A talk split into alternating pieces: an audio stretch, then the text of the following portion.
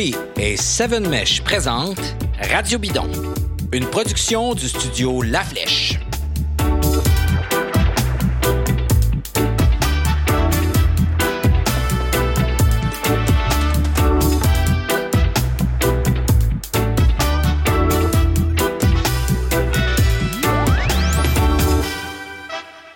Bonjour tout le monde et bienvenue à ce nouvel épisode de Radio Bidon. Je m'appelle David Desjardins, je suis en compagnie de Charles Stigui et Emmanuel Moisan. Bonjour messieurs. Salut.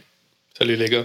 Bon, aujourd'hui, euh, on a deux trucs euh, au, menu euh, sur le feu. Donc, on parle des classiques. C'était la fin des classiques. On, enregistre ceci lundi. Hier, c'était Liège-Bastogne-Liège, la doyenne. Donc, ça concluait la campagne des classiques printanières. Et on va parler aussi de vélo de montagne avec Gilles Morneau. En fait, c'est toi, Emmanuel, qui t'es entretenu avec Gilles. Ça va constituer la deuxième partie de l'émission. De quoi tu nous parles avec je disais la doyenne, lui, c'est presque le doyen euh, du vélo de montagne au Québec.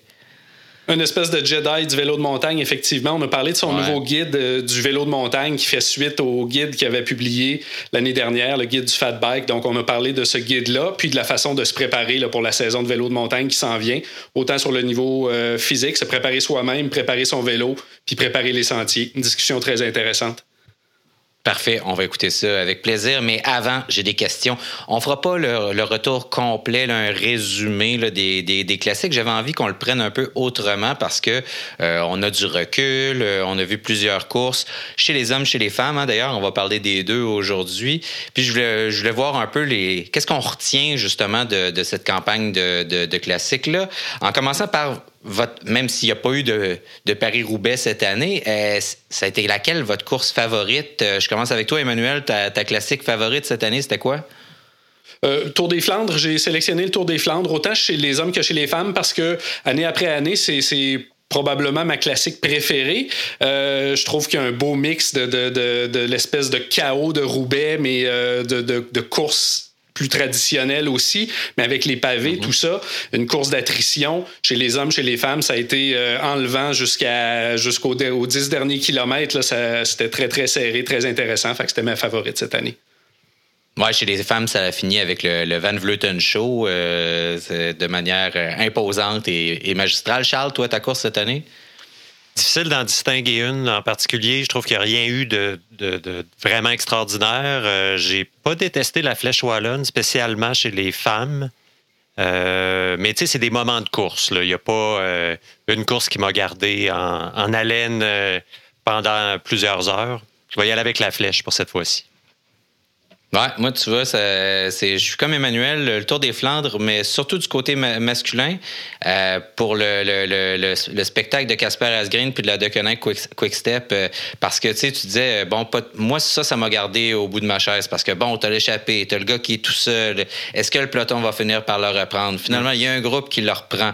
Il y a plein de Deceuninck Quick Step dans ce groupe-là. Euh, il y a Mathieu Van Der Poel qui est là. tu sais, qui va faire quoi? À la fin, on a un sprint à deux, tu sais, euh, on a, euh, pour, commencer, Casper Asgreen qui repart, profite, nous fait un genre de Fabienne Cancellara, là, puis profite d'un un, lieu un peu euh, avec du mobilier urbain, pour pouvoir partir à droite sans trop être vu. Repart après avoir été en solitaire pendant super longtemps. OK, on arrête tout. Là, si vous êtes mêlé puis que vous comprenez pas où est-ce que je m'en vais avec mes skis, c'est normal. C'est moi qui suis mêlé. Donc, j'ai mêlé E3 et le Tour des Flandres. Donc, au Tour des Flandres, Casper Asgreen ne se ressauve pas, etc. Donc, il part avec Wout Van Aert et avec euh, Mathieu Van Der Poel. Il termine tout seul avec Mathieu Van Der Poel et tout ça, et c'est le duel final. Et c'est bien à E3 où il va s'échapper deux fois. Alors, je m'excuse pour la confusion. Avant d'aller plus loin, on retourne à l'émission puis finit par gagner un sprint où tout le monde le voyait perdant. Donc, c'est quand même une course pas mal spectaculaire, puis avec un méchant moteur qu'on connaissait, mais qu'on on a découvert. Là, son directeur sportif dit que c'est un, une, mobilette vivante. Là. Puis il avait gagné, euh, je pense que c'était E3 qui avait gagné quelques, quelques mmh, jours plus tôt. donc, il nous avait montré qu'il était dans une très, très grande forme va euh, falloir votre révélation. Oui, vas-y, Charles. Ben, en fait, euh, sais, tout ce que le fait vert touche chez The Quick Quickstep a tendance à se transformer en or. Euh, même, ça fait pas partie des sujets du jour, mais Cavendish en a gagné. Même Mark Cavendish, c'est ça que tu vas dire, ouais. ouais. Fait que, anyway. Puis Oui, il est très fort. Je regardais le nombre de résultats. Il, est assez habile. D'ailleurs, le faveur sur les réseaux sociaux là, pour euh, faire euh, reluire euh, son plastron, mettons. Puis donc, il montrait hier les résultats. Puis tu fais comme genre, ouais, OK, d'accord. encore une fois, vous avez torché les classiques. C'est dur de parier contre magistralement.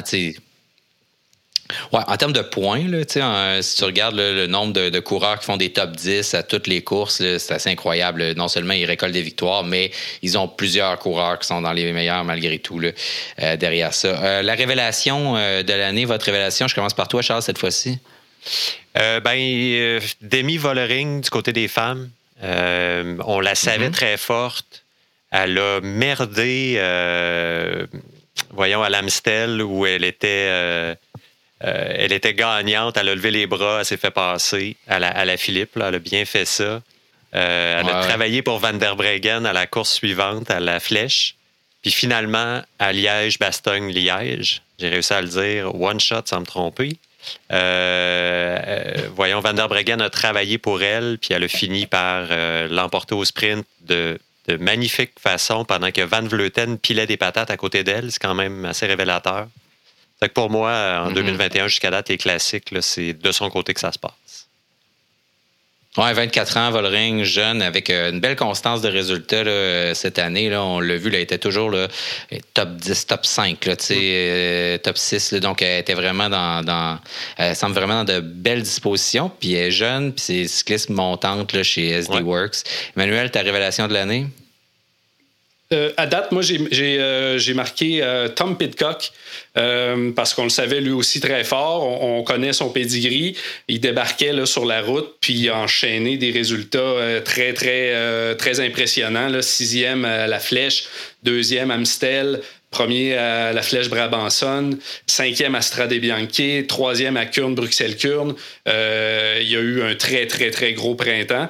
Euh, il a montré que, la filière du cyclocross euh, débarque avec des aspirations très sérieuses dans, le, dans le monde du cyclisme sur route. Matteo Trentin dit l'année prochaine, je fais du cyclocross hors saison à la blague. Peut-être y songer. Probablement pas. à la blague, mais pas tant que ça. Bon, ben, on s'astinera pas longtemps. J'avais mis Volring puis euh, Pitcock aussi euh, pour mes deux révélations. Donc, euh, on est dans, on est dans la, même gang. Le, le, la stratégie, votre stratégie, le, truc là, qui a bluffé tout le monde, le moment là, où là, il s'est passé quelque chose qui a fonctionné, une équipe a fait un truc ou un coureur a fait un truc, puis ça a endormi tout le monde. Qu'est-ce que c'est que vous avez sélectionné? Euh, ben, tu en as fait mention il y a, deux instants. Casper euh, Asgreen à E3 qui passe euh, une partie de la journée dans l'échappée, une cinquantaine de kilomètres, qui se fait reprendre. Il y a un moment de pause, il repart. Tout le monde pense qu'il va aller s'étouffer 300 mètres plus loin. Ben non, il refait un 5 km tout seul. Mais c'est puis en même temps, il est bien servi par une équipe. la pancarte, elle sert des deux côtés, c'est-à-dire que en laissant partir quelqu'un s'il y a encore des de euh, Quick Step dans le, dans le pack, ben, les gens n'ont pas tendance à tenter de reprendre la personne qui se sauve. Euh, puis dans ce cas-là, ça a marché euh, formidablement bien. de mon côté, ça a été ça la stratégie. textbook, c'est comme ça que ça devrait se passer. C'est un, excellent choix, puis je pense qu'il est d'autant plus validé par la force de cette équipe-là, comme tu le mentionnes, Charles, parce que une équipe plus faible, probablement que ça serait, serait pas passer de la même façon. Non. Mais euh, effectivement, ils ont tellement de, tellement de cartes à jouer, tellement de pions, puis tout le monde est, semble tellement sur leur garde quand, euh, quand ils sont là qu'effectivement, ça, permet de faire ce genre de choses-là. Euh, moi, ça s'est pas passé sur le bike. C'est Julien Alaphilippe qui, dans les entrevues avant la flèche Wallonne, dit Oh, la flèche, pas tant, je la sens pas tant que ça, moyen, c'est pas une course que je vise cette année. Puis ben, il a gagné. Fait que, voilà. puis pas un peu non plus. Là. Il va chercher Roglic, tout ça, il passe, il s'en va, il dépose une lettre à la poste, il va chercher son pain, euh, puis il gagne. Mais incroyable. Donc, euh, votre coureur, votre coureuse euh, des classiques du printemps, un, un, un tchak ou un, un, homme ou une femme, comme vous voulez? Eh ben, il y a beaucoup de monde. Hein? les, les, les, les, victoires ont été réparties à droite à gauche. Puis je vais en prendre un qui a pas gagné de classique, mais qui est impressionnant, qui prend sa place puis qui sert un propos plus large que juste ses victoires à lui, c'est David Gaudu. Française des Jeux, qui est là, qui est solide, qui est constant. qui montre qu'il est capable d'être là. tu, sais, tu parlais il y a un instant de la Philippe qui est allé chercher Roglic comme si il était arrêté. Mais tu sais, dans ce genre de move-là, Gaudu est présent. Euh, je ne sais pas ce que ça va donner euh, dans, les, dans les grands tours, mais c'est peut-être pas ça l'intérêt non plus. Euh, moi, c'est un, un, coureur que j'ai regardé avec beaucoup, beaucoup de plaisir, puis que je vais continuer à regarder. Il a l'air de, de, rouler dans le plaisir. Il n'a pas l'air d'être le sujet de toutes les discussions de tous les commentateurs français du cyclisme, ce qui donne peut-être une chance aussi. Salutations à Thibaut Pinot. Euh, ouais. Mais donc voilà. qui on l'a appris, fera pas le Giro, euh, etc. Qui quand, quand pas la forme. C'est le, non, ça n'a pas l'air d'être parti pour une deuxième mauvaise année. Ouais, voilà. Oui, le dos. Manuel, ta sélection euh, du MVP. Cours ça pour Wood Van Aert. parce qu'il y a eu un, printemps tout simplement éclatant, là, avec encore là, des résultats incroyables, des, des, premier à l'Amstel, deuxième à la Flèche Brabanson, Milan Sanremo en troisième place. Il a accroché le, deuxième rang de Tirreno Adriatico en plus euh, par-dessus tout ça. Euh, alors j'ai donné ça à, à mm-hmm. Wood Van Aert. Il a l'air de manquer juste, tu sais, quand, la puissance sur un 5-10 secondes, très, très puissant. Puis ça vient probablement avec le fait qu'il euh, est, est de mieux en mieux dans les montagnes, puis il est habitué de, tenir euh, une puissance élevée pendant des, bons moments. Fait que forcément, ça affecte ta, puissance très élevée sur des courts instants, là, une espèce de sprint de 15-20 secondes quand, euh, par exemple, justement, euh, s'est envolé, puis que Casper Asgreen a été le seul à être capable de le suivre, ben là, lui, il était plus là du tout là, à ce moment-là. donc, euh, c'est ça. Donc, euh, il, y a comme. Euh, il, manque juste cette pointe de force, mais sauf que sa pointe de vitesse sur le sprint est là en motadie, par exemple. c'est assez incroyable. dans mes, dans, dans, dans mes faves, mes coureurs du printemps, ben moi, j'ai pris Pogacar parce qu'il a encore gagné un sprint, là, tu sais, puis il nous a encore montré que quand il vient faire une course, il vient la gagner, qu'il est vraiment intelligent. Son positionnement à la fin, il est tellement parfait à la fin de la doyenne sur Liège-Bastogne-Liège. Donc, il est là, il est en arrière, il attend, il est super patient. Tout le monde, commence à gosser en avant. Euh, on espère tout que Valverde gagnera pas. On espère que Woods va gagner, mais on sait que ça marchera pas parce qu'il y a deux, il y a, deux très bons sprinteurs derrière lui. Mais quand ça part, là, il reste là jusqu'au dernier moment. Il est super intelligent. En tout cas, il m'a encore une fois vraiment impressionné. Puis il a quoi, 22 ans? J'allais dire, il a la moitié de l'âge à Valverde. C'est le gars le moins expérimenté. Puis j'ai re-regardé la finale de la doyenne ce matin. C'est spectaculaire. Il, a été, il était le plus fort, de toute évidence, mais il a été le plus intelligent en prime. Ajoute ça euh, un à l'autre, puis c'est réglé. C'est cané. Il a fait ça euh, magistralement. Oui, c'est vraiment, vraiment impeccable. Euh, donc, euh, vos, euh, le, le, le, le, pétard mouillé, le truc là, que le coureur ou l'affaire qui n'a pas marché pour vous ce printemps? Est-ce que c'est là qu'on parle de, de, de, Chris Froome? Ou on en parle pas? on peut, ça me dérange pas. c'est, en fait, à votre discrétion. Ouais. Euh, ben, tu sais, il restait et subsistait un doute, là, mais là, bon, évidemment, c'est euh, réglé. Euh, je suis un peu embêté par la question, honnêtement. tu sais, il y a des. Y a, si tu m'avais posé la question en prospective il y a deux mois, je t'aurais dit que Cavendish n'aurait pas gagné une seule course, puis j'aurais affirmé ça avec le point sur la table. Finalement, il a zappé le Tour de Turquie. je me serais trompé une fois de plus. Euh, mais ah, c'est pas le plus gros euh, field, là, mais gagner, c'est gagner. Quand même. Donc, euh, quand, même, Là, il y avait le, le, le, sprinter de Alpecin Phoenix, dont j'oublie le nom. Jasperson, quelque chose comme ça. anyway. Philipson. Philipson, merci. Ouais.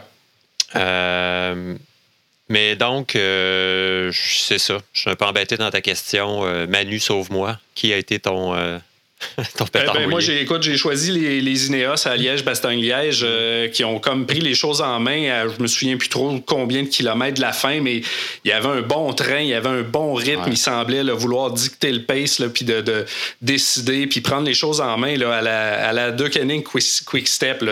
C'est nous qui vont, qui vont runner le show, puis on va l'avoir.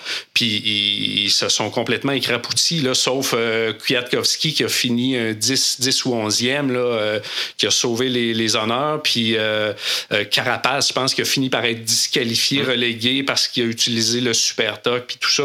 Mais tout ça pour dire là, que ça a comme fait patate de façon magistrale après que, que Théo aidez-moi avec son nom, là. Gegenhardt ou quelque chose comme ça.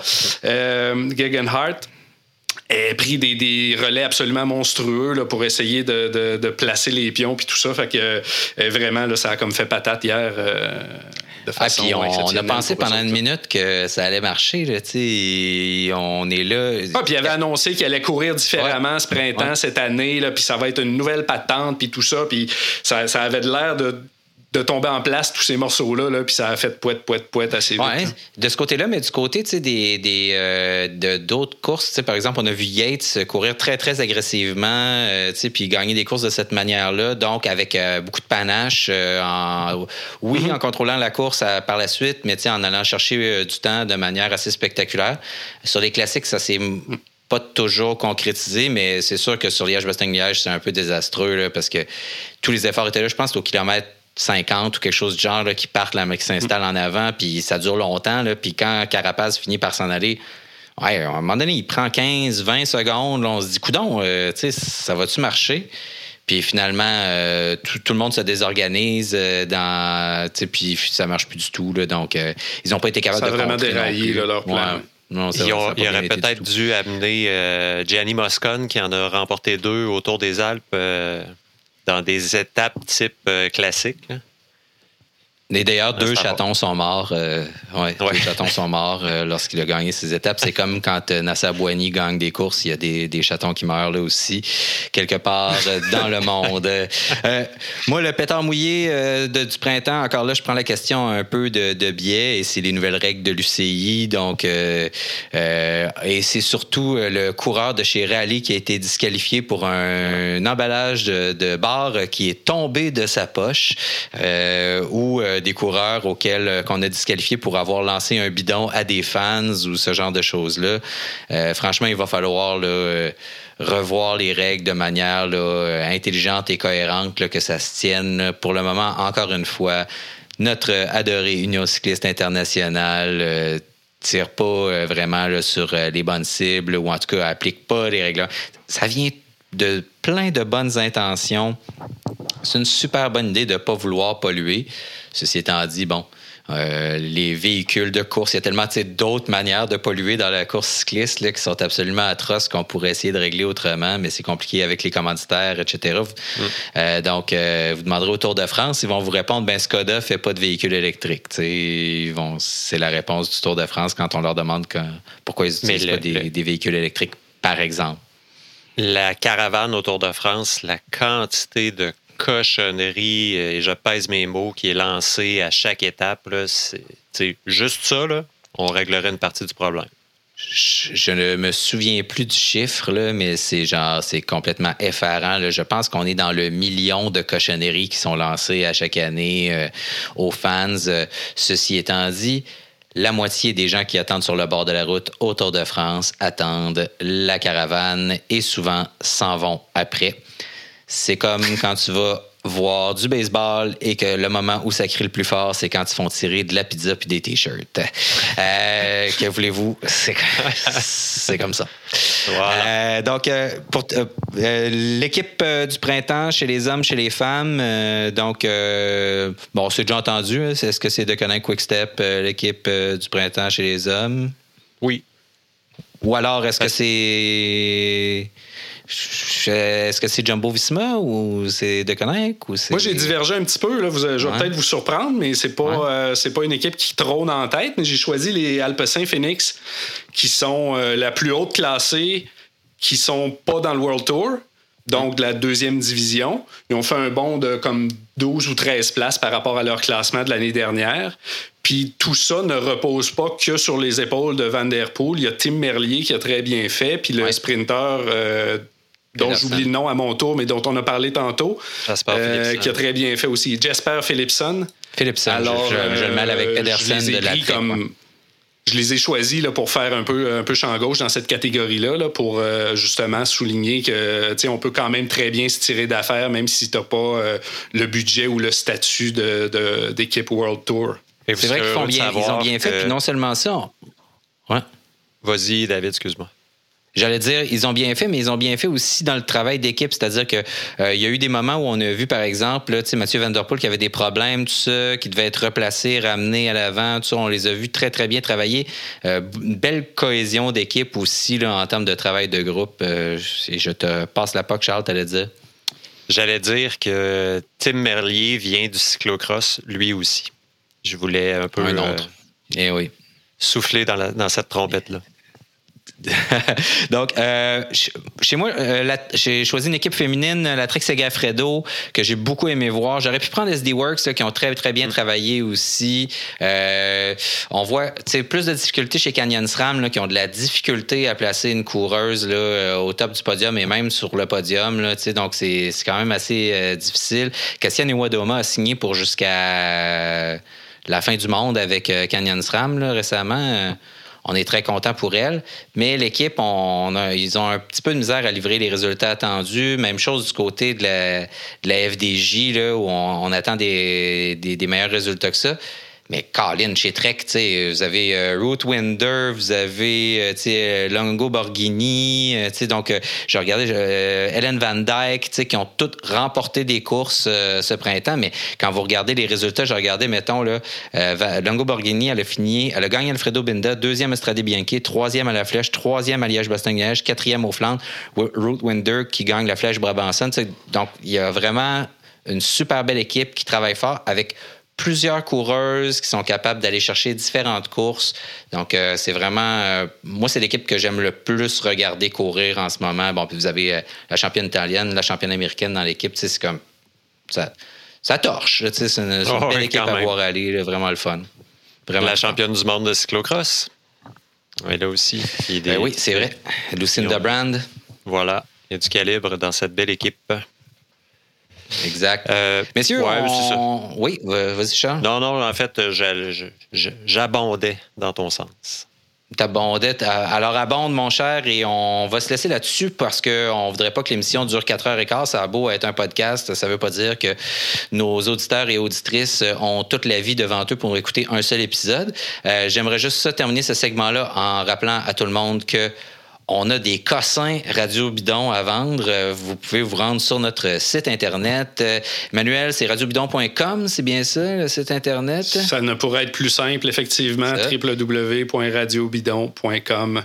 Il paraît que la livraison est extrêmement rapide. Euh, on a des bidons radio bidons, on a des casquettes, on a des, des foulards, des de des cols des Donc, euh, si vous voulez nous encourager puis obtenir quelque chose en retour, donc pas seulement aller sur notre site, mettons SoundCloud et peser sur le bouton bleu et faire un don au montant de votre choix, ce qui est aussi une possibilité pour nous venir en aide à nous pauvres pêcheurs qui passons beaucoup de temps à regarder des courses de bicycle pour en parler avec vous, vraiment juste pour en parler avec vous, sinon on les regarderait pas, c'est sûr.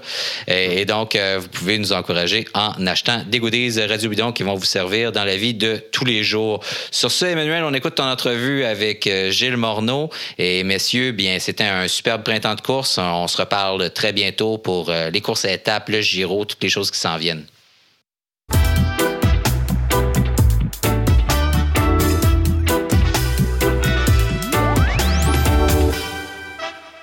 Alors bonjour, bienvenue à un nouvel épisode de Radio Bidon. À l'aube de la saison de vélo de montagne, on reçoit aujourd'hui Gilles Morneau qui va nous parler euh, de son nouveau livre qui est paru récemment. On va aussi parler avec lui de la meilleure façon de se préparer à une saison de, de vélo de montagne, autant sur le plan physique que mécanique. On va aussi aborder l'aspect comportemental, comment bien se comporter en sentier, l'étiquette euh, du parfait rider de vélo de montagne. C'est un aspect crucial dans un contexte de popularité grandissante de, notre sport. Euh, Gilles Morneau, tu cumules 35 ans euh, de vélo de montagne, des milliers de kilomètres parcourus en sentier, 400 jours de compétition répartis sur 28 années, 50 voyages de vélo dans 17 pays. plusieurs décennies à la barre d'organismes liés à la promotion et développement de sentiers. Tu transmets aussi ta passion au lecteur du magazine Vélo Mag depuis 2001 dans des chroniques d'humeur et de, reportages, des dossiers, des essais d'équipement. Et là, tu nous proposes un nouveau livre dans la collection Guide Vélo Mag. C'est le guide pratique du vélo de montagne, Le bonheur est dans le bois. Gilles Morneau, bonjour, bienvenue à Radio Bidon. Bonjour Emmanuel. Je ne disais pas toute cette belle introduction-là pour te vieillir, mais plutôt pour euh, montrer toute la crédibilité, tout le sérieux qu'il y a autour du, euh, personnage Gilles Morneau. Mais ça me vieillit pareil. ouais, ça nous rajeunit pas, effectivement. Quand on regarde des chiffres comme ça, c'est euh, impressionnant on s'était rencontrés là, il y a, euh, peut-être un an ou deux là, pour parler de ton guide euh, de fat bike. Là, tu viens de publier un guide euh, de vélo de montagne qui tombe à point pour la saison 2021. À qui s'adresse ce livre-là? C'est-tu principalement pour les néophytes ou les, les, intermédiaires, les experts vont y trouver aussi là, de l'information intéressante? C'est vraiment ciblé pour les néophytes, là, avant tout. Là. C'est un résumé de tous les trucs que toi et moi, on a appris là, par essai et erreur au fil des années, là, euh, à force de faire du, vélo de montagne, là, des, choses que la, plupart des, experts connaissent, là, mais que, que les néophytes euh, gagnent à gagne à, apprendre, là, comment, comment entretenir son vélo, comment le piloter, euh, comment le magasiner, euh, choisir son équipement. toutes des, des, des, choses de base qui peuvent paraître un petit peu compliquées en partant, mais que, que, qu'on essaye de, démystifier euh, assez rapidement. Les, les, les experts, je, je, pensais à ça, puis je, me disais peut-être qu'ils vont aimer la partie historique, là, parce qu'il y y a beaucoup de monde. Nous autres, on a connu les, les, les débuts, les, les, les balbutiements, l'évolution du sport on, l'a vu grandir, mais il y, en a beaucoup de, passionnés des, plus jeunes qui n'ont pas connu euh, euh, cette, époque-là. Puis euh, aussi l'influence que les, des Québécois comme Patrice Drouin ont pu avoir sur l'histoire du vélo de montagne parce que c'est un sport qui commence à avoir un, bel historique. Puis on voit maintenant la deuxième puis la troisième génération, les, enfants puis les petits-enfants de, de, certains riders qui commencent à, à fréquenter les sentiers. Tu disais il y a deux, minutes que le, vélo de montagne peut paraître complexe un peu pour les néophytes. Il y a, une longue liste d'équipements qui est requis pour pratiquer ce sport-là. Euh, c'est rendu segmenté maintenant, le cross-country, la trail, l'enduro, le ci, le ça. Euh, on, peut s'y perdre un peu. Il y a toute l'image aussi de, sport extrême qui colle à ce sport-là qu'il faut peut-être profiter pour dépoussiérer un peu aussi. Euh, j'en profite pour te demander, le, vélo de montagne, est-ce que c'est un sport intimidant? C'est un sport qui est difficile d'approche pour les nouveaux? Ben, ça, fait plusieurs années qu'on travaille justement à, enlever ce mythe-là. Là, euh, au siècle dernier, c'était plus réservé à, à des gens plus aventureux et euh, kamikazes, si on peut dire, parce que les, les, les, les sites pour, pour, pour, faire du vélo n'étaient pas, euh, étaient pas adéquats. Là. Fait qu'on en faisait un peu n'importe où, n'importe comment. Là. Fait que euh, là, depuis euh, les, les, derniers 15 ans, là, le, portrait a beaucoup changé. On a développé beaucoup de, de, de, de centres de vélo de montagne vraiment dédiés à ça, où c'est possible d'en faire de façon sécuritaire. sais. Fait que là, par contre, avec la, la, la notre, toute notre, notre, communication qui est vraiment orientée médias sociaux, on dirait qu'on est en train de retourner à cette, à cette image-là là, de hardcore. Là. Tu regardes les vidéos, là, puis c'est, des sauts, des sauts, des, des, des, des cascades épouvantables. Fait que ça, c'est, un, un, petit peu un enjeu. Là, et il, faut, il faut que les gens qui, qui, euh, qui, qui envisagent ce sport-là ne, ne se laissent pas... Euh, intimidé, si on peut dire, par cet aspect-là hardcore un peu qui, est souvent véhiculé par les, plus enthousiastes. Parce qu'il y, a moyen de faire du vélo de montagne, euh, de, s'initier de façon sécuritaire à plusieurs endroits au Québec. Euh, faut, euh, faut passer par-dessus cette image-là de, de, de, casse-cou, puis euh, se dire que c'est vraiment un sport accessible à tous. Là, puis, euh, dans, dans, le livre, j'essaie de, justement expliquer les, les, les catégories de, de, pratiques, si on peut dire. C'est pas, le, vélo de montagne, c'est pas juste de la pratique en descente dans, des sentiers impossibles. C'est aussi de ce qu'on appelle de la trail, du, sentier qui monte, qui descend euh, en pleine nature. C'est, vraiment une, expérience qui est, ouverte à, tous.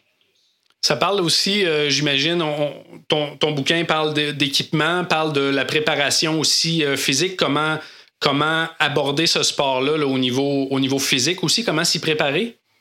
Oui, ben c'est plutôt des, des, des, trucs de, de, pilotage. Là. Je suis pas allé trop loin du côté euh, conditionnement physique. Là. Euh, je, prends pour acquis que les, les, les, gens vont être euh, déjà assez en forme pour, pour être capables de, de, pédaler sur un vélo. Là. On s'adresse beaucoup à une clientèle aussi qui vient du secteur de la route. Hein. Les, les, les, gens trouvent ça de moins en moins sécuritaire de, de, de faire du vélo avec la circulation puis tout ça. Là. le vélo de route, il y, y, a beaucoup de gens qui passent du vélo de route au vélo de montagne. Euh, côté côté euh, entraînement puis tout ça, on n'a pas mis trop l'accent là-dessus. Plus sur des, des, des, situations spécifiques au vélo de montagne, là, comment, comment, euh, comment s'équiper puis comment piloter un vélo de montagne. Un autre des gros défis là, de, de des, nouveaux arrivants dans ce sport-là, c'est de sélectionner la bonne bicyclette pour leurs besoins. On, on, en parlait en introduction, c'est tellement rendu segmenté. Les débattements, tu as du 100, du 110, du 120, du 130, du 140, etc., etc. C'est même rendu qu'il y a des vélos de montagne avec des drop bars, des guidons de route, euh, euh, les dropper posts, les one by, les roues de 27.5, les roues de 29. Et Fais-tu un peu de ménage là-dedans? Essaies-tu de vulgariser ça, d'orienter un peu les gens? Oui, oui, les, gens ont beaucoup de questions là-dessus. Hein? Euh, il y, a, tellement d'options. Tu parlais du débattement, mais la, géométrie euh, est encore plus importante que le débattement maintenant pour, comprendre le, bon choix de, vélo à faire en fonction de sa pratique. Là. Fait qu'évidemment, on démystifie là, euh, quelle géométrie choisir pour la, pour la, pratique qu'on veut faire, quel débattement choisir, les avantages, les inconvénients des formats de roue. C'est tous des points que, qu'on a avantage à, bien comprendre avant de s'acheter un vélo. J'ai aussi même fait un, petit, petit, chapitre sur comment acheter un vélo usagé. Là, euh, euh, dans le moment, étant donné que le, marché du vélo neuf est quand même assez difficile, c'est difficile d'avoir des vélos. Euh, il y en a beaucoup qui se tournent vers l'usager, mais euh, comment fais-tu pour, pour, pour euh, évaluer un vélo qui, est devant toi? Fait que j'ai mis comme une dizaine, d'étapes à suivre, les, choses à regarder pour, pour bien évaluer le vélo et être sûr qu'on qu'on s'embarque pas là, dans dans un vélo qui va nous coûter une mise au point de, 500 pièces ou 1000 pièces quand on va Effectivement, c'est un, un, marché qui est en pleine effervescence aussi, là, euh, le, marché de l'usager, de par la rareté qu'on voit en magasin aussi. Euh, le vélo de montagne connaît une, popularité sans précédent depuis quelques années. On l'a vu, les centres aménagent de plus en plus de sentiers, de plus en plus de monde diverses clientèles qui s'y croisent. On en a parlé en introduction aussi. C'est rendu qu'il y a des, les gangs de jeunes, les clubs, les gangs de filles qui roulent ensemble, les petites familles qui s'en vont pique-niquer sur le bord de la chute, la gang de, monsieur, madame en bicycle électrique.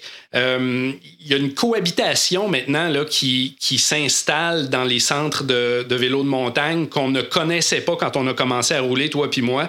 Euh, comme je m'amuse souvent à dire, je croise en une journée maintenant dans les sentiers plus de monde que j'en croisais dans toute une saison quand on a commencé à rouler. Euh, ça parle de ça un peu. Ton livre aussi, comment se comporter en sentier, comment cohabiter, comment on vit? Comment, comment s'intégrer dans la gang, ça on peut dire. Là? Ouais. Euh, il y a, y, a, y a, tout plein de trucs pour, pour les jeunes de, de, de, d'aller dans un de, s'inscrire dans un club ou dans un camp de vacances spécialisé euh, pour les adultes, il y, a, des clubs juste pour les filles. Euh, ça, ça je, les énumère. Euh, prendre un cours de vélo de montagne, ça, c'est une bonne idée aussi pour, pour commencer, pour se donner confiance, puis tout ça. Y aller progressivement. Puis ne pas avoir peur de, d'embarquer dans ce sport-là. Là. En général, les, gens de vélo de montagne euh, comment dire, sont, très accueillants, sont très grégaires, puis sont contents d'avoir du nouveau monde euh, qui, embarque dans leur gang. Là, fait euh, tous les, nouveaux venus sont facilement acceptés.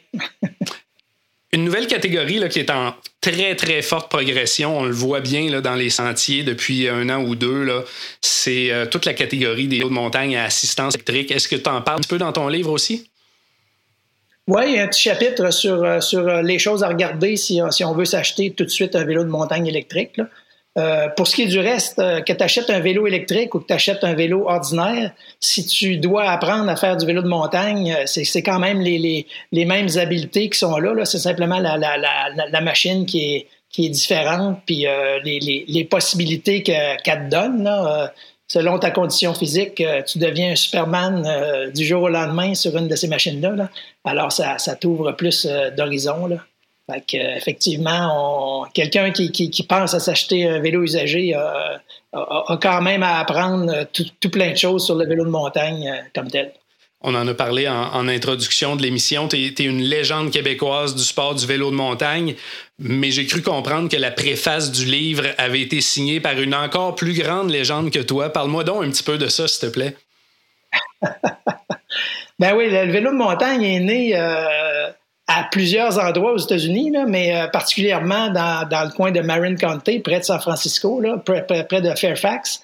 là, il y avait une, gang de jeunes qui euh, qui roulait sur des, vieux vélos Schwinn là, à tire balloon des années 40, là, puis qui, euh, qui s'en allait dans, dans, la montagne à côté, puis qui, qui s'amusait à descendre les, les, les, les, chemins forestiers le plus vite possible. Euh, ça, c'était Gary Fisher, euh, Fred Wolf, puis Joe Breeze.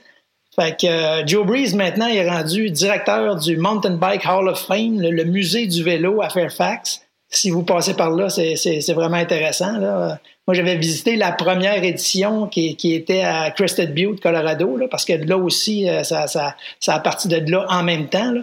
Fait que, euh, en, en, cherchant des photos pour le livre, euh, Jacques, mon, mon, mon, rédacteur en chef chez Vélomag, a, a, communiqué avec le, Mountain Bike Hall of Fame pour avoir des photos. Puis, s'est aperçu que la personne qui répondait, c'était Joe Breeze. Fait que euh, le gars très ouvert, euh, ça a tenté de jaser. Fait qu'on s'est dit, on fait une petite entrevue. Euh, fait que Joe, c'est lui qui a soudé le premier vélo de montagne vraiment fait pour cet usage-là. Les gars roulaient avec des vieilles guenilles qui brisaient tout le temps. Fait que lui, à un moment donné, lui, il était soudeur. Euh, puis il s'est dit euh, pourquoi que je, m'en ferais pas un? Fait qu'il s'en est fabriqué un. Puis là, il a rendu tout le monde jaloux. Là, c'est lui qui gagnait toutes les courses. Fait que là, il en a soudé une, dizaine pour ses amis, puis une autre dizaine pour d'autres clients. Puis c'est un petit peu comme ça que ça a parti. C'est euh, Gary Fisher qui vendait ces, vélos-là. Puis ensuite, ça a fait boule de neige, puis c'est, devenu le, sport qu'on connaît maintenant. Alors, Joe, il était assez généreux pour répondre à mes questions. Puis super intéressant, le gars. C'est cool d'en apprendre aussi euh, sur, le, sur le sport qu'on pratique, alors que qu'on soit, euh, soit néophyte ou, ou des vieux de la vieille comme toi puis moi, on est toujours avide de, de, connaître un peu les racines de, de ce sport-là. Gilles, on sait, en fait, ce livre-là, il est disponible via le, le, site internet de Vélo, Vélo Québec, je crois. Est-ce qu'il est disponible en magasin? Librairies, dans, toutes les librairies, là, les, les, euh, les, librairies indépendantes, les Renault Bré de ce monde, euh, tout ça. Sinon, on peut le commander euh, sur vélo.qc.ca, sur vélo, le site de, Vélo Québec. Là. Il existe en version papier, version numérique aussi, je pense. Hein? Oui, ouais, 12 numérique puis 15 papier. C'est pas cher payé là, pour quelqu'un qui veut s'introduire dans ce sport-là puis ne pas commettre quelques erreurs très coûteuses qu'on commet tous en commençant dans ce sport-là, en achetant le mauvais équipement ou etc. En brisant des choses. En brisant des euh, affaires ou en achetant des trucs trop cheap ou en achetant des affaires trop haut de gamme pour ce qu'on a besoin en commençant aussi. En tout cas, euh, on, le conseille à tout le monde qui a le goût de, s'initier à ce sport-là. Euh, procurez-vous ce livre-là. Euh, Gilles, on te sait très impliqué auprès de la Vallée Bras du Nord, qui est une coopérative de solidarité qui s'appuie sur un modèle novateur de gestion coopérative. tu es donc très, très bien placé pour témoigner de tout l'engouement autour de la pratique du, du vélo de montagne et puis tout le dynamisme aussi qui anime les différents centres de vélo de montagne de la grande région de Québec, particulièrement Bras du Nord, la vallée Bras du Nord en ce qui te concerne. Comment t'expliques ce phénomène-là, cette espèce de, je veux pas dire de deuxième vague, mais pourquoi ça a pris 25-30 ans à ce sport-là à devenir aussi populaire? C'est vraiment, vraiment les sentiers qui, font toute la différence maintenant. Avant ça, on n'avait pas d'endroit pour, euh, euh, pour pratiquer. Alors, c'était vraiment les, ceux qui étaient vraiment maniaques qui, allaient dans les bois, qui, qui, se trouvaient des, des, des, des endroits, des, des, des, pistes de ski de fond, des, lignes d'hydro. Euh, c'était le fun comme sport, mais comparé à ce que c'est devenu maintenant, ce qui a changé, c'est qu'on a construit des sentiers, des single track, des, sentiers étroits euh, vraiment dédiés à la pratique de ce sport-là. Puis euh, c'est ça qui fait toute la différence. C'est pour ça que, que maintenant, c'est un, un c'est un sport qui, qui, a atteint sa, maturité, si on, peut dire. C'est vraiment les sentiers. C'est ça qu'on disait il y a 15 ans aux, administrateurs, aux gestionnaires, aux, élus municipaux. On leur disait euh, If you build it, they will come, comme dans Field of Dreams. Euh, s'il y a des sentiers, le monde va venir, c'est sûr. Puis, euh, ça s'est concrétisé carrément. Puis là, c'est rendu c'est rendu la matière première, c'est l'or de ce, de ce sport-là. Euh, puis là, on est à l'aube d'une nouvelle saison. Les dates d'ouverture, évidemment, des différents centres de vélo de montagne varient en fonction de, de, leur situation géographique. Ça ouvre plus vite dans le coin de, de, de l'Estrie, des cantons de l'Est, que dans la région de Québec, etc. En fonction de la fonte des neiges, le dégel du sol. Mais s'il y a une seule règle qu'il faut suivre, quand on est euh, cycliste de montagne, qu'on soit néophyte, intermédiaire, avancé, casse-cou, pépère, peu importe, c'est de respecter la fermeture des sentiers. Peux-tu nous expliquer pourquoi c'est si important? On se rend compte, nous, c'est évident pour nous, mais on se rend compte que euh, certains nouveaux venus ne sont pas conscients que de l'état d'extrême fragilité des sentiers au printemps. Les sentiers, il y, a eu de la neige dessus pendant tout l'hiver. Euh, ils, ont déjà été remués par le gel à l'automne, alors ils sont comme poreux, puis ils absorbent toute l'eau de, fonte. Euh, puis tu sais, un sentier, l'art de faire un sentier, c'est l'art du drainage. Hein. Euh, il pleut par-dessus les sentiers, puis s'ils sont bien construits, ben l'eau va s'écouler sans affecter le sentier. Mais quand il est fragile comme ça, puis mou en début de saison, ben si tu passes en vélo dedans, tes, roues vont créer des, sillons, des ornières. Puis là, toute la pluie qu'il va avoir va entrer dans ces ornières-là, puis va, va, va, va s'écouler dans le sentier, ça va grossir les ornières, ça va ramollir l'ensemble du sentier. Alors, c'est un, un, passage de roue, c'est comme euh, ça, ça, se multiplie, les, les, les, conséquences se multiplient, puis là, euh, euh, avant de pouvoir ouvrir le centre, ben là, il faut réparer qu'est-ce qui a été brisé dans les semaines précédentes. Alors, ça, ça, ça affecte des, des, des ressources à, à, travailler, à des, à des choses qu'on qu'on serait mieux de travailler ailleurs, à, entretenir ou à développer des nouveaux sentiers, mais on, est obligé de réparer ce qui, ce qui a été fait par des, des gens insouciants là, en, début de saison. Fait que c'est très dommage. Il faut le répéter à chaque année, mais c'est c'est ça la réalité. Si c'est fermé, allez-y pas, respectez-le. C'est pas fermé parce que parce que parce qu'on fait exprès là, parce que c'est sûr que tous les centres, dès qu'ils vont être prêts, ils vont ouvrir parce qu'ils ils veulent avoir les, les, les, revenus qui vont avec ça. Fait que euh, si c'est fermé, c'est parce que les sentiers sont pas prêts, puis il faut simplement pas y aller. Même si les premiers kilomètres peuvent, paraître secs, effectivement, souvent à la base de la montagne, ça va être sec, mais dès, que tu montes un petit peu en montagne, là, c'est super mouillé, puis c'est super fragile. Alors, euh, tenez-vous-en au. Il y a déjà. Là, on est le, le, le 20 avril, puis euh, on est trois semaines en avance sur, l'horaire habituel à cause qu'il n'y a pas eu beaucoup de neige cette année. Alors, il y a déjà sentiers vélo de Lévis qui sont ouverts, que les, sentiers sont secs. Alors, ça, c'est des les, centres qui sont ouverts. Allez-y tout de suite, puis attendez ceux qui sont fermés. Soyez patients, ça va ouvrir plus tard. Mais plus, plus, plus on est patient, plus ça va ouvrir vite. Plus ça va ouvrir vite, puis c'est bon pour la pérennité des sentiers aussi, comme tu le disais, là, c'est des sentiers qui vont durer beaucoup plus longtemps. Ça veut pas dire qu'on peut pas rouler en attendant que les sentiers ouvrent. On peut, on peut quand même aller sur la route, on peut quand même se trouver des, des, des accotements, des champs, des bords, de, des chemins de terre. Il euh, y, y, en a des endroits qui sont pas des centres de pratique de vélo de montagne où on peut aller essayer nos nouveaux pneus, nos, nouveaux cuissards, euh, euh, se mettre en jambe un peu, rouler un peu sur l'asphalte pour euh, se, faire une, forme physique. Alors, il y a, moyen de, rouler un petit peu, mais il faut vraiment attendre que les, différents centres ouvrent officiellement. Parce que tu le disais, un des pièges, c'est souvent qu'on a l'impression que c'est sec, mais on roule un petit peu, on arrive sur un autre versant de la montagne, puis là, c'est encore gelé, il y a encore de la neige ou il y a de la boue, euh, et puis là, c'est là qu'on se fait piéger, là, puis qu'on se met à endommager des sentiers sans, le vouloir. Euh, je saute sur un autre sujet. Euh, celui de, la difficulté par les temps qui courent à, avoir du service en, magasin. Puis je dis pas ça euh, au détriment des magasins, des boutiques. Ils sont débordés. C'est extrêmement populaire. Il y a une pénurie de matériel, il y a une pénurie de, main-d'œuvre, il y a une pénurie euh, général dans, l'industrie, c'est très difficile d'avoir un rendez-vous en, mécanique pour aller faire euh, préparer son vélo au début de la saison. Il y a quand même des choses qu'on peut faire sur sa bicyclette pour s'assurer un minimum de sécurité en commençant la saison. Là, quand on la décroche pour la première fois du cabanon, qu'est-ce qu'on regarde rapidement pour s'assurer que notre bicyclette euh, est sécuritaire? on regarde, on gonfle les pneus, on vérifie s'il y, a encore une bonne pression hydraulique dans, nos freins. Euh, on vérifie s'il n'y a pas du jeu dans les moyeux on vérifie euh, l'usure de la chaîne. En fait, ça, c'est toutes des choses qu'il faut qu'il faut faire, euh, non pas en sortant, mais qu'il faut faire lorsqu'on l'entrepose l'hiver. Tu sais.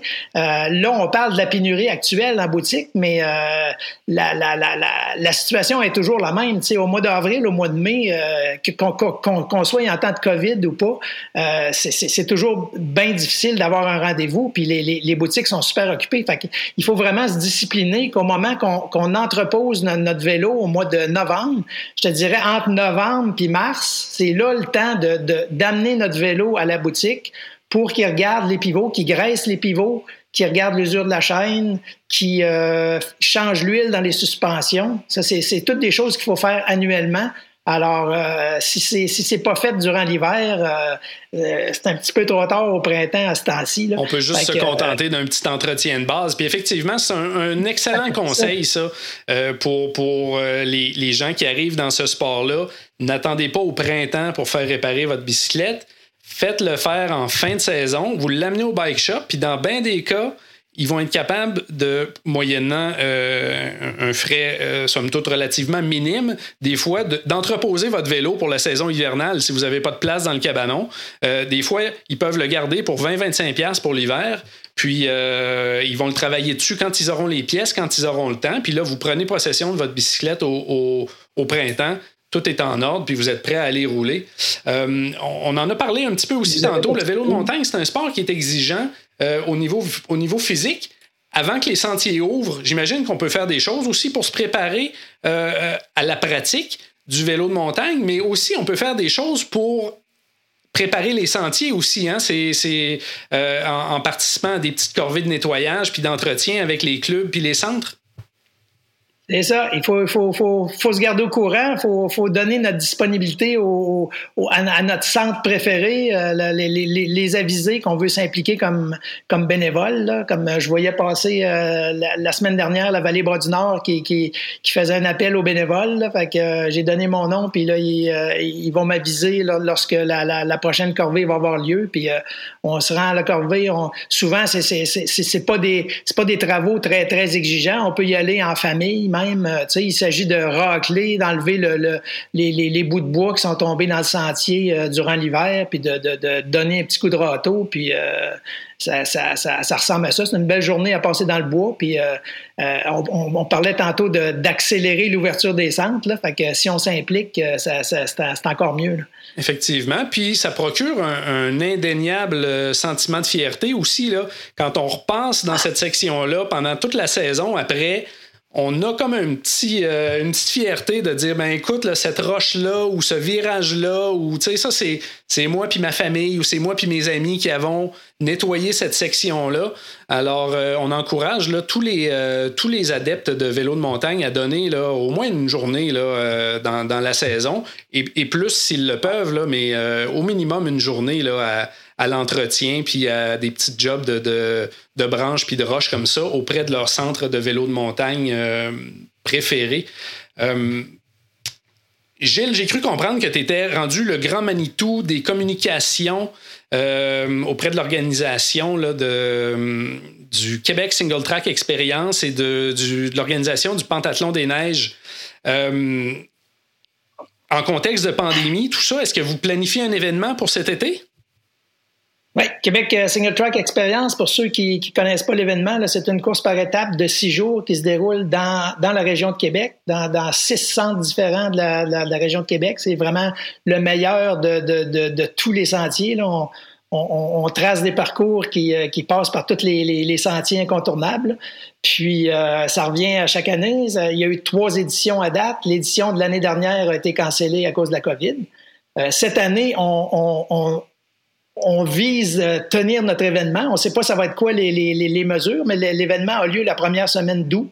Alors, euh, ça laisse le temps à, en venir. Si, on en vient au même scénario que, l'année dernière, euh, on pourrait tenir une course là, qui, regroupe moins de 250 participants. À date, on n'est pas loin, on est à 160 quelques inscriptions reçues. Euh, c'est du monde d'un petit peu partout au Québec, en Ontario, aux États-Unis, à travers le monde. Alors, on a déjà une douzaine de personnes qui ont, confirmé qu'à cause de, la, fermeture des frontières, ils ne pourront pas venir. À ce moment-là, ils, remettent leur inscription à l'édition subséquente. Fait que, on est, on est confiant de pouvoir tenir notre événement. Euh, ce, qui est, ce qui est moins sûr, ça va être la, la, façon dont on rassemble, parce que nous, on a un seul, un seul hub qu'on appelle. Euh, à, chaque, à chaque matin, à chaque soir, on revient au même endroit, au centre-ville, au Collège Mérissi, où notre campement est installé. Alors, euh, ça, le, campement, est-ce que est-ce qu'on va pouvoir, tu sais, il y, y a, aussi de l'hébergement en dans, les appartements du Collège Mérissi. Alors ça, c'est plusieurs personnes qui viennent de, différentes bulles, qui, prévoyaient euh, habiter ensemble. Fait que probablement que du, côté hébergement, transport, on va avoir des, adaptations à faire. Fait que ça, on, revise au jour le jour, puis on devrait prendre des décisions bientôt euh, quant, au format que ça, va avoir lieu. Qu'est-ce que ça va avoir l'air si ça a lieu. Ça demeure un événement euh, très intéressant dans le sens où, où c'est une bonne façon d'expérimenter tous les plus beaux sentiers de la région de Québec, comme tu l'as, comme tu l'as mentionné.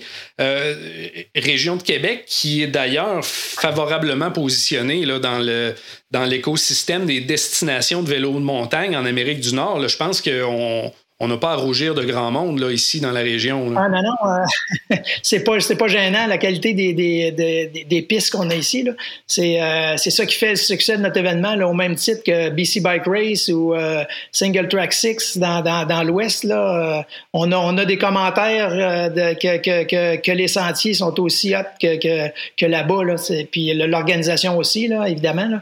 Fait que, on n'est pas du tout gêné par, autant par, par l'organisation que par l'attrait des sentiers de la région de Québec. Là. Puis même, même devant ce fait-là, devant la, qualité, puis euh, devant la, demande de, des gens qu'on rencontre lorsqu'on fait de la, publicité pour le Québec Single Track Experience, on s'est aperçu qu'il y avait un, besoin pour venir découvrir ce sentier-là, mais en dehors de notre événement. Il y a des gens qui sont pas libres à ce moment-là ou qui ça leur tente pas de participer dans, dans, dans une course. Là. Fait que nous, on offre maintenant le service de, de, de guidage, si on peut dire, un service de réceptif. Là. Si quelqu'un veut, veut venir, euh, soit pour une journée, pour quatre jours, ou pour vivre les... On peut faire vivre les six jours, les, les mêmes six jours que le Québec Single Track Experience, mais euh, au mois de juin. C'est, si, si quelqu'un euh, décidait de, de venir puis qu'il veut, il veut vivre une expérience là de, vivre la meilleure expérience. C'est parce que, euh, tu sais, comme moi, quand on va à l'extérieur, là, je sais pas, on découvre une nouvelle place euh, aux États-Unis, euh, ben là, on passe beaucoup de temps à éplucher les, les, les, les, les, les, forums de discussion, à regarder Trail Forks pour voir, bon, mais c'est que, tu sais, j'ai trois jours à passer là, quel sentier que je vais faire, je veux pas en manquer, tu sais, fait que c'est beaucoup de préparation, tu sais, fait que de, de, se faire guider par un local, euh, ça, ça, ça, vaut de l'or. Tu es, sûr de faire exactement les, les, les sentiers qu'il ne faut pas manquer. Euh, si toi, tu n'es pas de calibre pour faire un sentier, ben là, on va adapter la raid. Fait que c'est euh, un service qu'on offre maintenant. Très intéressant comme, euh, comme, comme truc. beaucoup de... Ouais. On va se croiser les doigts pour que vous, puissiez tenir un, événement cette année. Euh, on mettra le lien vers le, site Internet de, Québec Single Track Experience là, sur nos, euh, différents réseaux sociaux. Euh, en conclusion, Gilles, j'aimerais ça te balancer quelques petites questions en rafale, juste pour rigoler un petit peu ou pour savoir un peu comment tu te, tu te positionnes. Je sais que je t'avais posé cette question-là pour le fat bike, je la repose pour le vélo, le vélo de montagne d'été. Clippé ou pas clippé, Gilles? Clipper. Clipper toujours. Tu, tu veux une explication ou juste un mot, toi, là? Vas-y, comme tu veux. Ben, moi, moi je, je, je, pense que ceux qui roulent clippés en vélo de route vont être avantagés à rouler clippé en vélo de montagne aussi. Ceux qui n'ont jamais roulé clippé, ben, euh, restez pas clippés. C'est une question de, de, de confiance et de sécurité. Là. Mais moi, j'ai toujours roulé clippé, puis c'est sûr que, que, que, que je crois que c'est. je suis mal à l'aise lorsque je suis pas clippé. Effectivement. Euh, par contre, il y, a tout un, il y a tout un pan là, de la pratique de vélo de montagne là, qui, euh, qui roule pas clippé. On pense aux Australiens en, particulier qui ont comme introduit cette pratique-là, qui sont extrêmement habiles. Tous ceux qui arrivent d'un background de BMX aussi, il y en a beaucoup qui, euh, qui préfèrent là, les, les, les pédales plates tous ceux qui, euh, favorisent les sauts, le dirt jump, ces affaires-là aussi. Alors, euh, il faut pas, euh, il faut pas bouder l'un ou l'autre. Il faut juste trouver dans quelle, euh, dans quelle gang on est. Puis même si on est dans une gang, ça veut pas dire qu'on peut pas rouler avec l'autre gang. C'est un sport extrêmement inclusif là au niveau au niveau des pédales, là, à ce niveau-là, il n'y a aucun problème. Chacun, chacun ses préférences. un, Jedi du vélo de montagne comme toi, ça doit faire des années et des années que ça n'a pas fait de flat, puis de toute façon, tu dois rouler tout blesse, ça doit pas t'arriver, mais je te lance quand même un, petit, un petit dilemme comme ça. T'aimerais-tu mieux changer un flat en pleine saison des maringouins sur le bord d'un marécage ou changer un flat à la pluie battante par 2 degrés Celsius à la fin octobre? Ah, je pense que je prendrais la pluie battante. J'ai pas beaucoup de patience euh, face aux maringouins. la Moi aussi, je prendrais ça définitivement parce que les maringouins, là, quand ils sont euh, à leur plus vorace, c'est impitoyable. C'est. Euh, c'est sur le bord de, rendre fou. D'ailleurs, un autre conseil pour les néophytes, hein, n'oubliez pas de mettre un petit peu de, chasse moustique là, quand, quand vous commencez à rouler pendant la saison des maringouins parce que vous serez probablement pas à votre pic de forme encore, puis vous allez avoir le goût de prendre des petites pauses au coin d'une trail ou deux. Puis euh, si vous n'avez pas de chasse moustique, vous allez vous faire manger tout rond. Euh, la, trail qui t'a fait le plus triper en 2020, l'année passée, ta trail fétiche de l'année dernière que tu rêvais en te couchant le soir, c'était laquelle?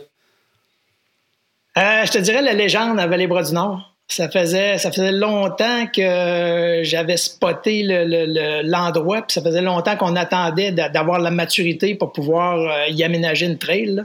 Puis euh, la gang de Sentier Boréal ont vraiment fait un, petit chef-d'œuvre, mais euh, c'est vraiment le, paysage qui fait le. Lorsque tu arrives à, l'endroit où ça débouche en haut de la chute agile, puis que tu vois le paysage qui se trouve devant toi, j'en ai des frissons à chaque fois. Là. Même si je suis allé plusieurs fois, là, en été, en hiver, euh, en exploration, puis tout ça, là, à chaque fois que j'arrive là, là je, le poil me dresse ses bras. C'est effectivement un super endroit. Destination de vélo de montagne préférée en dehors du Québec? Euh, je te dirais Sedona. Je pense que c'est, l'endroit que je préfère là, aller. Là. Si, tu me dis, tu as, le droit à juste un voyage à l'extérieur, euh, je vais aller à Sedona. Le, paysage est tellement beau, puis euh, la, diversité des sentiers aussi. Là, la température qui n'est pas trop chaude non plus. tout, tout, tout est gagnant là-bas. Il y a une très grosse euh, euh, concentration de sentiers. Euh, tu, tu, tu, te prends un bed, un, un Airbnb, tu prends une maison, là, puis tu pars toujours en vélo de, de de, l'hébergement. Fait que euh, je pense que c'est, la, la, place la plus fun dans mon livre à moi. Il y a comme une vibe le fun aussi à Sedona. Hein? Il y a comme l'ambiance du Far West avec la communauté de vélo. Il y a, quelque chose de, de tripant là, en Arizona pour, euh, pour euh, les, cyclistes de montagne. Les, les, hippies qui tripent sur les, les, les vortex puis les, soi-disant vertus. ouais, ouais c'est spécial. La course ou euh, l'événement de vélo le plus euh, épique auquel tu as participé dans ta, vie à date, c'est quoi? Euh, j'hésite entre la MB Race tout près du Mont Blanc, qui, est une course de 140 km là, dans les Alpes avec un dénivelé épouvantable qui m'avait fait souffrir beaucoup. Mais euh, je te dirais que quand on a fait euh, avec ma blonde le, voyons euh, Trans Rockies en 2004, on a frappé une journée vraiment épique. C'était des sentiers qui étaient en en, glaise, puis il y avait plus durant la nuit, puis là, c'était en train de sécher. Fait que t'imagines ce que ça fait dans ce temps-là. -là, c'est comme si on roule dans du beurre de pinot, puis euh, la, la, la, terre s'agglutine au-dessus autour de nos roues. Là. Fait que euh, ça faisait, une demi-heure qu'on était dans, dans, dans l'étape, qu'on avait commencé l'étape, puis euh, les, les, les, vélos avançaient plus, les roues tournaient plus parce qu'ils étaient tellement pleine de, de, de, de, de terre, là, de, de boue. Là. Fait que, euh, il a fallu, il fallait porter les vélos sur notre épaule. On ne pouvait même pas les, les, faire tourner en les poussant à côté de nous autres. Euh, puis on avait encore là, là je sais pas combien de, de, milliers de mètres de dénivelé, puis de, de, je pense c'était 80 km cette étape-là. Alors ça a été euh, ça a été une très très dure journée. Et, et, ce qui s'ensuit après ça, faut que faut que tu fasses la file pour euh, deux lave-vélos pour 500 personnes qui ont, qui ont, des vélos à laver dans le même état que toi, des, des patins de frein complètement finis qu'il fallait remplacer. Euh, ça, ça, ça, avait été euh, très épique et très cauchemardesque, je te, je te, je te dirais. On a commencé à faire du vélo de montagne, toi et moi. Les suspensions n'existaient pas, les freins à disque non plus. Je te remets devant un autre dilemme euh, de, de, de vélo un peu Frankenstein. faut que tu choisisses entre un de ces deux vélos-là. Un double suspension avec des freins à cantilevier ou un full rigide avec des freins à disque. C'est ton dernier vélo de montagne à vie, lequel tu choisis? Ouais. non, euh, mon, mon, mon, âge me, me, me, le permet plus. Là. Non. tu sais, je pourrais, je pourrais rouler en, fat bike full, full rigide, là, mais euh, je, je, suis plus capable. Mon, mon, dos est trop magané. J'ai eu des, des hernies discales et tout ça. Fait que j'irais pour, euh, pour le, le, double suspension, mais qui, qui, qui freine, qui freine très, très mal. Ça revient à dire finalement que, tu penses que la plus grande innovation dans le vélo, c'est l'avènement des suspensions? Ben pour, pour, moi, personnellement, là, ça, a fait, euh, ça a fait toute une différence. Là. Je, je, mon, corps ne suivrait pas si on était encore euh, rigide. Là. Mais il y, a eu tellement d'innovation. De, de, c'est sûr que le, le, les freins à disque, c'est ça fait tellement de différence là, avec, le freinage qu'on avait dans le temps. Là. C'est, beaucoup plus sécuritaire maintenant. Puis euh, les géométries, c'est, c'est, fou comment ça, ça, ça a évolué. Là. C'est fou comment c'était, dangereux, là, les, vélos qu'on avait au début. Là. tu regardes ça maintenant, ça n'a plus de bon sens. pour, euh, pour m'amuser là, au moins une fois par année à ressortir un vieux bicycle de même, là, puis essayer d'aller... Euh, faire des, des, petites trails, là, je peux te dire que oui, on était, on était un peu fou, effectivement, de rouler là-dessus, mais c'est tout ce qu'on connaissait. Euh, en guise de conclusion, Gilles, si euh, je te permettais d'initier ou d'amener rouler quelqu'un, une personnalité morte ou vivante, faire une ride de vélo de montagne, tu choisirais qui? Ah, c'est sûr que j'irais avec euh, Frank Zappa. Euh, je l'amènerais dans la Sofa, dans la Dirty Love, dans la Zombie Wolf, euh, tous des, sentiers qui ont été nommés en, en, hommage à son œuvre. Mais je suis certain que lui, ça ne l'intéresserait pas. Probablement pas, mais en tout cas. Comme c'est une grande idole, si, j'ai du temps à, inviter quelqu'un puis que j'ai le choix, euh, ça serait ça mon choix. Gilles Morneau, merci beaucoup d'avoir participé à, Radio Bidon. ça m'a fait plaisir, Manu, n'importe quand. À bientôt. Bye. Radio Bidon est une présentation de Parley et Seven Mesh. L'émission est conçue par La Flèche. Gabriel Bourdage est en charge du montage de la version audio. Si vous aimez Radio Bidon, abonnez-vous à une plateforme de balado pour ne rien rater. Vous pouvez aussi faire un don à l'émission sur notre page SoundCloud. Radio Bidon est désormais disponible en format vidéo sur YouTube et sur Patreon.